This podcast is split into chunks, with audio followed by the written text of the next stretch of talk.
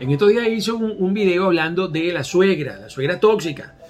Pero es que resulta que hay hijos e hijas mameros. Pero les voy a decir una cosa, ah, tratando de no ser subjetivo, pero hay más hijos mameros que hijas mameras. Porque este asunto, muchas veces las suegras se ponen metiches, se ponen fastidiosos y todo eso, es porque los hijos no ponen límite.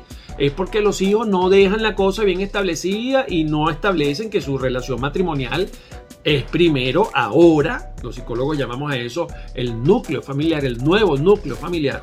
Y que bueno, que ese es el más importante.